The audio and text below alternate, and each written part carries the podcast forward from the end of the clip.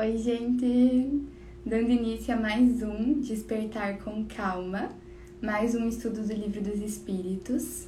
E hoje a gente continua falando sobre a natureza das penas e gozos futuros.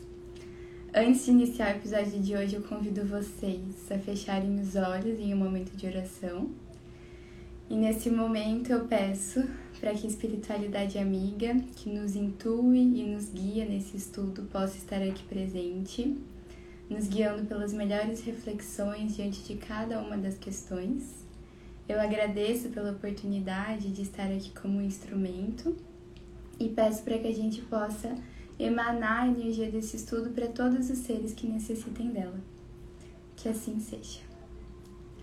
Bom, então esse episódio é uma continuação do episódio passado. A gente começa hoje pela questão 972, em que Kardec questiona os espíritos. Como fazem os maus espíritos para tentar os outros espíritos, visto que não dispõem do socorro das paixões?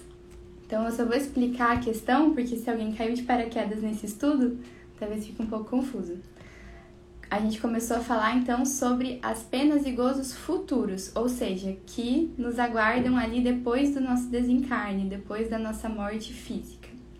E aí, no episódio passado, a gente viu no que consistia a felicidade dos bons espíritos, que é justamente a ausência de paixões, a depuração da inveja, do egoísmo, dos ciúmes e a sabedoria. E a gente viu no que consiste a infelicidade dos maus espíritos, que é justamente esse apego às paixões. E aí o Kardec questiona nessa questão o seguinte: como é que um espírito consegue tentar o outro, um outro espírito desencarnado também, sendo que nesse caso ele não teria as paixões físicas para usar? Por quê? Porque a gente viu no episódio passado também que quando um espírito que está desencarnado está nos influenciando negativamente, ele se utiliza justamente das paixões que já existem em nós. Então, ele pode se utilizar, por exemplo, numa pessoa que fuma, já desse vício do tabagismo.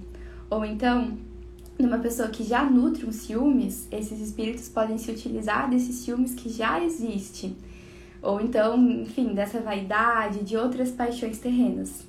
E aí, quando a gente está falando de espíritos desencarnados, a gente poderia, num primeiro momento, imaginar que essas paixões não existem mais, mas não é verdade. Essas paixões elas podem continuar mesmo que o objeto não exista mais. Então, por exemplo, um espírito que era viciado em tabaco ou em álcool nessa existência, ele desencarna, ele não possui mais um corpo físico, ainda assim ele continua com o seu vício, ainda assim ele continua com esse apego à substância que ele utilizava durante a sua encarnação.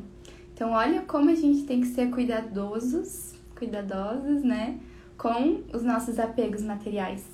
Porque a gente parte e pode ser que eles continuem com a gente. Bom, então os espíritos respondem: se as paixões não existem materialmente, elas existem ainda no pensamento dos espíritos atrasados. Os maus mantêm esses pensamentos, arrastando suas vítimas para os lugares onde elas têm o espetáculo dessas paixões e tudo o que as pode excitar. E aí, inclusive, muitas vezes a gente tem que pensar assim: às vezes você está num ambiente muito propício ali, num ambiente que tem muito álcool, que tem cigarro e tal, e aí, às vezes, você acha que a vontade é sua, mas pode ser que a vontade nem seja sua, pode ser que a vontade seja um espírito que nutre esse vício e aí tá te estimulando para ele, inclusive, estar tá ali sentindo alguma sensação muito falsa de prazer. E aí a gente vai ficando mais conscientes, né? Então a gente vê, por exemplo, no filme do Divaldo, para quem nunca viu, é o meu filme preferido, é perfeito. Filme do Divaldo Franco. Se chama Divaldo, Mensageiro da Paz. Tem uma cena em que ele vai fazer um passe num senhor que está muito doente, que é alcoólatra. E aí ele chega e ele vê no quarto com a sua mediunidade vários espíritos que têm esse apego ao álcool sentados ali do lado, assim, uma situação horrível, vários, vários espíritos se aproveitando do vício daquele senhor. Então, É dessa maneira que os espíritos tentam outros espíritos. E aí, como é que a gente faz para não se deixar levar? A gente tem que estar tá atentos aos nossos pensamentos, porque é tudo, todas as influências vêm através de frequência energética. Se eu tô com uma frequência elevada, se eu tô com os meus pensamentos elevados, não vai chegar até mim. Então, existe a influência espiritual? Sim, mas eu sou responsável por estar tá sempre consciente da minha frequência e dos meus pensamentos para que essa influência não chegue até mim. Bom, então Kardec questiona: mas por que essas paixões se já não tem mais o objeto real? E aí os espíritos respondem: É precisamente para o seu suplício. O avarento vê o ouro que não pode possuir, o debochado as orgias nas quais não pode tomar parte, o orgulhoso as honras que ele inveja e das quais não pode gozar. Na questão 973, Kardec questiona: Quais são os maiores sofrimentos que podem suportar os maus espíritos?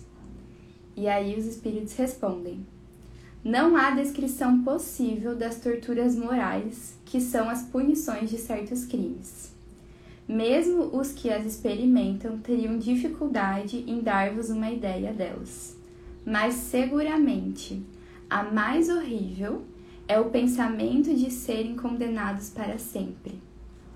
Olha só que interessante. Então a gente sabe que quando a gente está falando do momento após o nosso desencarne, existe sofrimento, sim, e ele é muito um estado de consciência e de culpa, e de infelicidade e de paixões materiais daquele espírito. Mas aí os espíritos nos trazem que o maior dos sofrimentos é o pensamento de que eles podem ser condenados para sempre. E a gente sabe que isso não existe, isso é uma verdade que é muito necessário que a gente desconstrua dentro de nós, porque muitos de nós fomos ensinados desde criança a temer o fogo eterno do inferno. E aí quando a gente começa a estudar e quando a gente começa a criar embasamento aonde a gente vai deixar a nossa fé ali sendo sustentada, aqui na doutrina espírita a gente vê que não existe essa história de ficar nessa tortura e nesse sofrimento para sempre. Por quê? Porque todos nós estamos submetidos à lei do progresso. E porque Deus, que é essa inteligência suprema, causa primeira de todas as coisas, ele é eternamente justo e bom. Então, independente de qual tenha sido o crime, a falta que o espírito tenha cometido, no momento em que ele chamar por ajuda, em que ele tiver esse instinto genuíno e verdadeiro de uma regeneração, de querer se transformar, ele vai receber ajuda, ele vai ser amparado, ele vai ter uma nova oportunidade. E todos nós estamos fadados a um dia alcançarmos esse estado de perfeição. Então, a gente não precisa temer esse fogo eterno do inferno. A gente precisa nos manter firmes na nossa caminhada e ir cada vez mais estudando e praticando para que quando ocorrer o nosso desencarne, a gente possa fazer essa passagem com tranquilidade, com sabedoria, com consciência e que a gente possa chamar por ajuda sempre. E é necessário que a gente chame, tanto na vida física quanto depois isso, assim, eu sempre falo, né? Quando alguém vem me pedir conselho, enfim, chama o seu guia, pede para ele vir aqui. Imagina, cada um de nós tem um anjo da guarda que tá ali a nosso dispor. A gente precisa chamar ele, conversar com ele, pedir ajuda, pedir consolo. Ele vai vir e toda uma equipe espiritual vem junto para nos auxiliar quando a vontade de transformação é genuína. Na questão 974, Kardec questiona: Qual a origem da doutrina do fogo eterno? E aí os espíritos respondem: Imagem como tantas outras coisas tomadas pela realidade. Então, foi uma imagem alegórica que em algum momento tomamos como realidade. E aí, à medida em que a gente vai elevando a nossa consciência, à medida em que a gente vai evoluindo mesmo espiritualmente tendo acesso a mais informações, a gente vai entendendo que por muitas vezes a gente pegou imagens alegóricas e aceitou elas como realidade. E aí os espíritos, perdão, e aí Kardec questiona: "Mas esse medo não pode ter um bom resultado?" E os espíritos respondem: "Vede, pois, se ele reprime muito, mesmo entre os que a ensinam. Se ensinais coisas que a razão rejeita mais tarde, fareis uma impressão que não será nem durável, nem salutar. E aí Kardec coloca um comentário falando o seguinte: O homem, não podendo mostrar pela sua linguagem a natureza desses sofrimentos, não encontrou comparação mais enérgica que a do fogo porque para ele o fogo é o tipo do mais cruel suplício e o símbolo da ação mais enérgica. É por isso que a crença no fogo eterno remonta à mais alta antiguidade, e os povos modernos a herdaram dos povos antigos.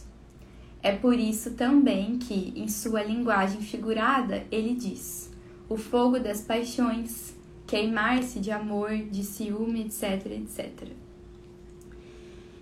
Então, eu vou ler um outro comentário do Kardec da 73 que eu acabei pulando, só para complementar aqui.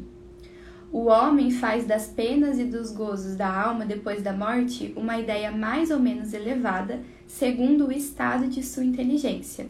Quanto mais ele se desenvolve, mais essa ideia se depura e se liberta da matéria. Ele compreende as coisas sobre um ponto de vista mais racional e deixa de prender a letra às imagens de uma linguagem figurada. A razão mais esclarecida, ensinando-nos que a alma é um ser todo espiritual, diz-nos por isso mesmo que ela não pode ser afetada pelas impressões que não agem senão sobre a matéria.